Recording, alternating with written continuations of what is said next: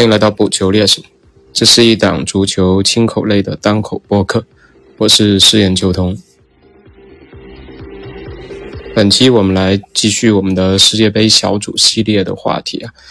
这一期我们将聊到 F 组，那 F 组是比利时、克罗地亚、摩洛哥和加拿大这四支球队。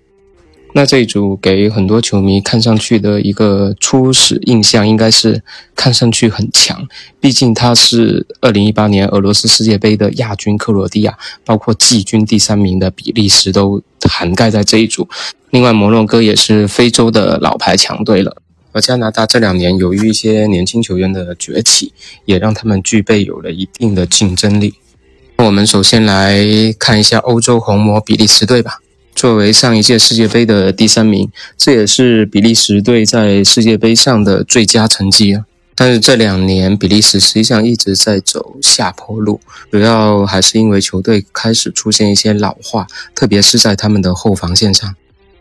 真的可以用老的老小的小来形容啊。两名前智次的老将维尔通亨阿尔德维雷尔德依然是比利时的首发。要知道，这两位已经退出了五大联赛的主流舞台。回归到比甲的安德莱赫特和安特卫普去发挥余热。而除了这两位老将之外啊，后防线上清一色是缺少国家队比赛经验的球员，包括安德莱赫特的十九岁小将德巴斯特啊，包括莱切斯特的二十四岁小将法斯啊，包括雷恩的二十二岁小将希特。这虽然可能是主教练马丁内斯的无奈之举啊，但是很可能也是因此为自己埋下了一个定时炸弹了。而除了后防线之外，另一个可能存在隐忧的地方还在于比利时的锋线。锋线上，我们看到其实比利时人员看着是挺齐整、挺厉害的，包括小魔兽卢卡库啊、阿扎尔啊、巴舒亚伊啊、特罗萨德啊。但细看之下，你会发现他前锋其实上也是在一个老化的一个状态，包括卢卡库啊，包括阿扎尔就更不用说了，在皇马都差不多变成饮水机看守员了。而一旦连卢卡库都熄火的话，你很难去找到他的替代者。你可能指望的就是布莱顿状态还不错的特罗萨德，但这对于一支夺冠热门球队来说，显然是远远不足的。所以反过来，可能马丁内斯要寄托于他中场的发挥了。毕竟他中场有德布劳内，有新秀德凯特莱尔这些攻击属性很强的中场球员，很大程度要承担起比利时锋线可能哑火而造成的进攻问题。但从目前小组分组的情况来说，比利时出线应该还是问题不大的。除了克罗地亚之外，其他两支球队虽然实力不算弱，但是想要威胁到比利时这个出线，感觉还是有难度的。不过，以比利时目前的这种人员构造跟整体的实力啊，他小组出赛之后，很可能在十六强会遇到德国或者西班牙。那我并不看好这支人员结构相对老化的球队能走得特别远，很可能十六强就是比利时这一届的终点了。那我们再来看看比利时本组最强的对手克罗地亚。克罗地亚还是一支很有魔性的球队啊，不知道大家有没有这种感觉啊？九八年第一次参加世界杯就获得了第三名，并输送了当届的最佳射手达沃舒克。而上一届他们又打进了俄罗斯世界杯的决赛，而又输送出了当届世界杯的最佳球员莫德里奇。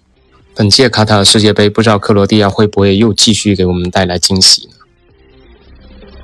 而从克罗地亚公布的世界杯大名单来看呢，它跟比利时实际上是遭遇了同样的一个问题，就是阵容结构开始老化。而他们跟比利时一样，最强的配置也是在中场，像科瓦季奇、B 布、莫德里奇这个配置放到本届世界杯上，肯定也算是最强中场之一的。而从克罗地亚过去十五场这种欧国联的比赛来看，他们取得了十胜四平一负。势头还算是比较强劲的，而这种势头如果延续到世界杯赛场上，相信突破小组赛应该没什么问题的。毕竟除了比利时之外，其他的两个对手实力还是略逊一筹啊。而他们小组赛的第一场就是打摩洛哥，那摩洛哥不算是最强，但肯定是这个小组克罗地亚最关键的一场比赛吧。因为如果击败了摩洛哥，他在第二场打加拿大的时候就会更加得心应手了。而最后一场他才会面对到小组最强的对手比利时，所以整个小组的赛程来说，对克罗地亚是非常有优势的。而反过来说，如果他第一场拿不下摩洛哥的话，那最后一场去打比利时肯定会压力更大了。即便跟比利时拼了个你死我活出线的话，但以目前球员架构老化的这种身体状态，那肯定也是一个巨大的消耗。我们再来看一下摩洛哥，这是他们第六次参加世界杯决赛圈的比赛啊，但他们只在一九八六年实现过一次小组出线。那说摩洛哥在非洲球队里面算是老大级的存在了。他们在预选赛里面六战全胜啊，打进二十个球只丢了一个球，然后在随后的晋级赛又五比二的总比分轻松击败刚果，晋级到卡塔尔世界杯决赛圈。而他们的主教练雷格拉古伊也是八月份刚刚接手了摩纳哥国家队啊，是顶替了名帅哈里霍季奇啊。而哈里霍季奇被解雇的原因是他跟齐耶赫发生了矛盾，拒绝征召齐耶赫进国家队。而这种跟球员不稳定的因素也导致他在世界杯前下课离任了。而目前世界排名二十二位的摩洛哥并不算是一支弱队。相反，他们由于是距离欧洲最近的非洲国家，所以摩洛哥的足球人才从小就接受了欧洲高水平的青训，并在五大联赛发展。包括我们知道的名将啊，就是阿斯拉夫，包括齐耶赫，都是这一类球员的代表。从摩洛哥的人员配置来看，他们的技战术打法还是非常有特点的，特别是两个边后卫啊。阿斯拉夫跟马兹拉维他们这两个边后卫的进攻天赋啊，将为摩洛哥的进攻添加巨大的推动力。而且之前我们也聊到啊，每届世界杯都会有一些后卫的名场面出来，所以我特别期待这两个进攻型的边后卫能打出一些名堂，特别是非裔阿斯拉夫啊，我们是知道他的进攻能力，包括在国米、在巴黎都是得到印证的。但除此之外，摩洛哥的前场核心还是要回到齐耶赫的身上。在哈利霍维奇被解雇之后，齐耶赫又重新回归了国家队。作为一个在俱乐部赢得过欧冠和世俱杯荣誉的球员，他的发挥很大程度能决定摩洛哥到底能走多远。但在这一个相对开放性的一个小组啊，因为我们刚才提到了比利时跟。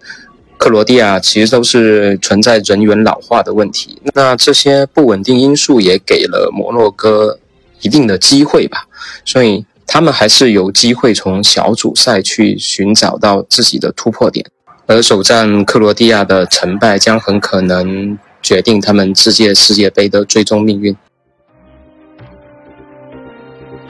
最后，我们来聊一下在世界杯赛场上相对陌生的加拿大队。这是加拿大第二次出现在世界杯决赛圈的舞台上，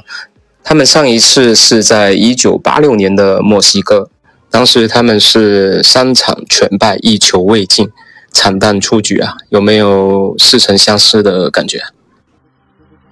而能够在三十六年之后重回这种世界杯的舞台，并在中北美的世预赛上面打破了美国跟墨西哥多年的垄断啊，以小组头名取得出线资格，我们其实不难看出加拿大整体水平的一个提升。而这一切的最大功臣，无疑是他们的主教练赫德曼啊。这一位前加拿大女足的主教练，曾经执教加拿大女足长达七年之久，并带领他们在二零一二年跟二零一六年的奥运会都获得了铜牌。之后，他才转战到男足这个层面。作为这样一个主教练，最终还能把加拿大带进男足世界杯的决赛圈呢？我觉得他在加拿大民间足以封神了。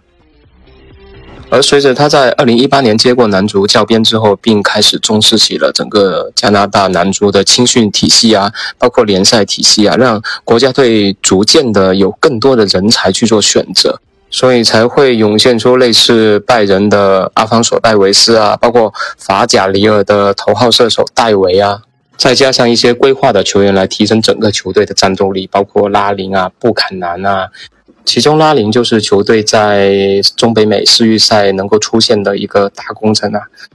他不仅是中北美世预赛的射手王，也以二十五个球加冕了加拿大国家队队史的射手王。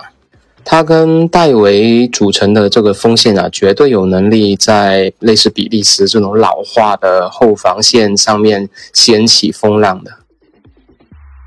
而相比于颇有看点的锋线呢，那后防线上同样也是加拿大的老大难问题啊，薄弱环节。因为球员大部分都是在美职等美洲联赛效力啊，所以他的防守能力实际上相对是比较弱的。一旦遇上高强度的冲击啊，不但后防线会岌岌可危，而且还会抑制住类似阿方索·戴维斯的进攻属性。所以整体来说，这支加拿大队虽然有看点，有一定的搅局能力，但想要去影响整个小组的出线格局，可能还是会比较有难度的。毕竟整个班底都非常的年轻，从球员到主教练都没有世界杯的经验啊。所以取得一个进球或者取得一分，实现球队在世界杯赛场上的突破，反而是加拿大队比较现实的一个目标。